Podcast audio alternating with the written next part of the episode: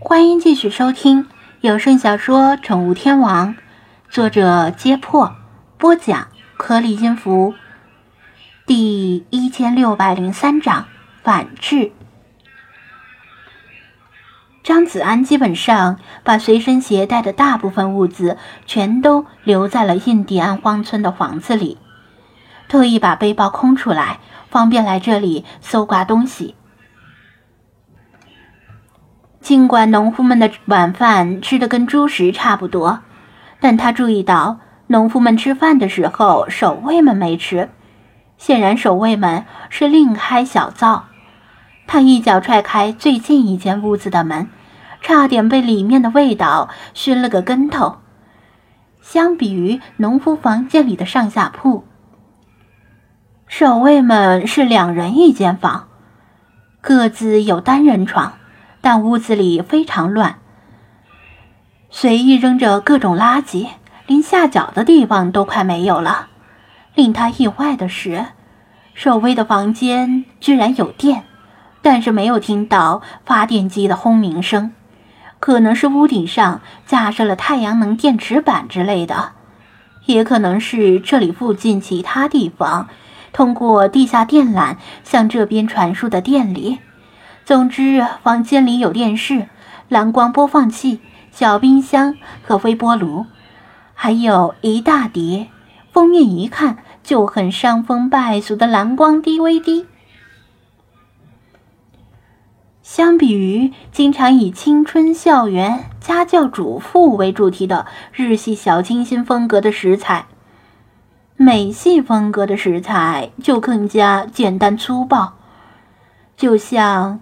Me so hungry 餐车的招牌怪兽汉堡一样，慷慨地进行肉类大放送，不仅有雪白的全脂奶酪，配上焦黑的烤肉，还有异域风的亚洲烧烤酱。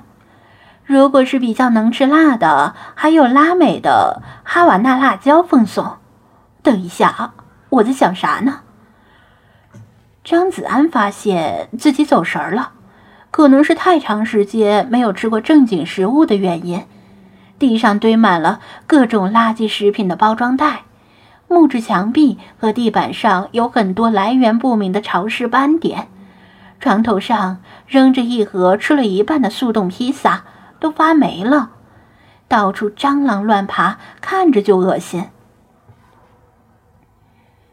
冰箱里的食物还不少，而他主要目标是罐头。香肠、袋装面包，这样可以保存较长时间的食物。而冷冻食物，就算再吸引人，他带走也没用。好在作为一群单身狗的宿舍，冰箱里最不缺的就是速食食品。更令他喜出望外的是，居然还有几瓶老干妈。老干妈这种东西真是下饭神器。他最遗憾的就是进入森林前逛的几家超市都没有买到老干妈，倒不是没得卖，而是卖脱销了。只要有老干妈，配着吃白饭都觉得香呀。他把冰箱里能长期保存的食物全都一股脑儿的扫进背包里。一间屋子搜刮完了，他又去旁边的屋子里搜刮，一会儿。就把背包装的差不多了。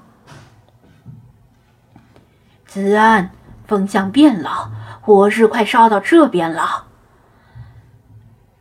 在外面望风的老茶提醒道：“海边的风向本来就紊乱，尤其是这种海岬和峭壁旁边，经常形成旋风。”张子安应了一声，扛起背包，准备离开。还有几间屋子没来得及进去，不过这也足够吃了。大家撤吧。他招呼一同进屋的精灵们。喵。他走到门边，正要迈步出去，一回头，发现星海还待在屋里，像是很感兴趣一样，用爪子拨弄着那些奇峰显赫的光盘光盘盒。像是没有听到他的话，嗨，他干咳一声，又小跑两步，回到他身边，提醒道：“星海，咱们走了。”喵。星海这才迈步欢快的跑向屋门。嗯啊嘎！理查德从兜帽里探出脑袋，粗狭的转动着小黑眼珠，说道：“你这个白痴，别以为本大爷没看到，你刚才顺手往衣服里揣了几张。”屋里有灯，理查德能看得见。他猜到张子安对光盘念念不忘。一直在留着神儿，结果张子安竟然三过光盘而不拿，这本来令他有些刮目相看。然而他最终还是晚节不保，借着回来叫星海的机会，以迅雷不及掩耳之势顺了几张光盘揣进怀里。其他精灵没有注意到他的小动作，而且他单身多年，手速确实足以自傲。只有理查德看到了，看不出来呀！你这个白痴还挺重口味的，你居然喜欢白加黑。他还没有说完，就被张子安捏住了鸟嘴，不让他说下去。他转头对那些纳闷的其他精灵解释道。哦，呃，刚才看到一盒白加黑感冒药，就顺手拿上了。其他精灵不疑有他，全都信以为真。需要强调的是，张子安并不是那种对白加黑情有独钟，只是时机稍纵即逝，没时间挑了而已。他和精灵们离开屋子，正如老茶所言。风把火焰吹向西边，阵阵的浓烟夹杂着火星扑面而来，再不走就来不及了。子安，小心！张子安满载而归，兴冲冲的刚跑了几步，就听到老茶一声惊呼。他闻言一怔，还没来得及反应，眼前有什么东西一晃。紧接着，胸口就是一疼。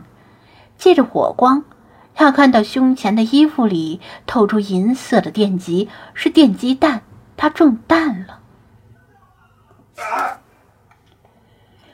他一个翻身扑倒在地，接着两眼上翻，牙关紧咬，痛苦的全身抽搐。其他精灵们都被这突如其来的变化惊呆了。两只电极后面各连着一根长长的导线，指向房屋拐角处的黑暗里。一个人端着太色枪从黑暗中走出来，白衣白裤，风度翩翩，正是里皮特。菲娜、菲马斯、法推这几只嗅觉和听觉精灵敏的精灵们全都没在身边。老查负责望风。主要是观察火势，以防在张子安搜索房屋的时候，火焰席卷过来，没有注意到有人悄悄接近。弗拉基米尔、派、星海这几只空想精灵并不以感官能力见长，另外，即使那几只精灵们在旁边，由于风向紊乱，浓烟滚滚，也未必就能够察觉到里皮特的到来。里皮特藏身于黑暗中，趁张子安不备，向他射出电子弹。老查发现的晚了，来不及阻止。终于抓到你了，这场猫捉老鼠的游戏终于结束了。利皮特微笑着停住脚步，目光在老查、弗拉基米尔、派。星海的身上扫了一眼，怪不得你如有神助，原来有他们在帮忙。听说过一句话吗？反派死于话多。本应被电翻在地、失去行动能力的张子安，突然一翻身，掏出自己的太色枪，对准里皮特。两根电极，一根扎进了他胸口的皮肤里，另一根却被他刚刚揣进怀里的光盘挡住了。此时无力的垂落，电机没有形成导电回路。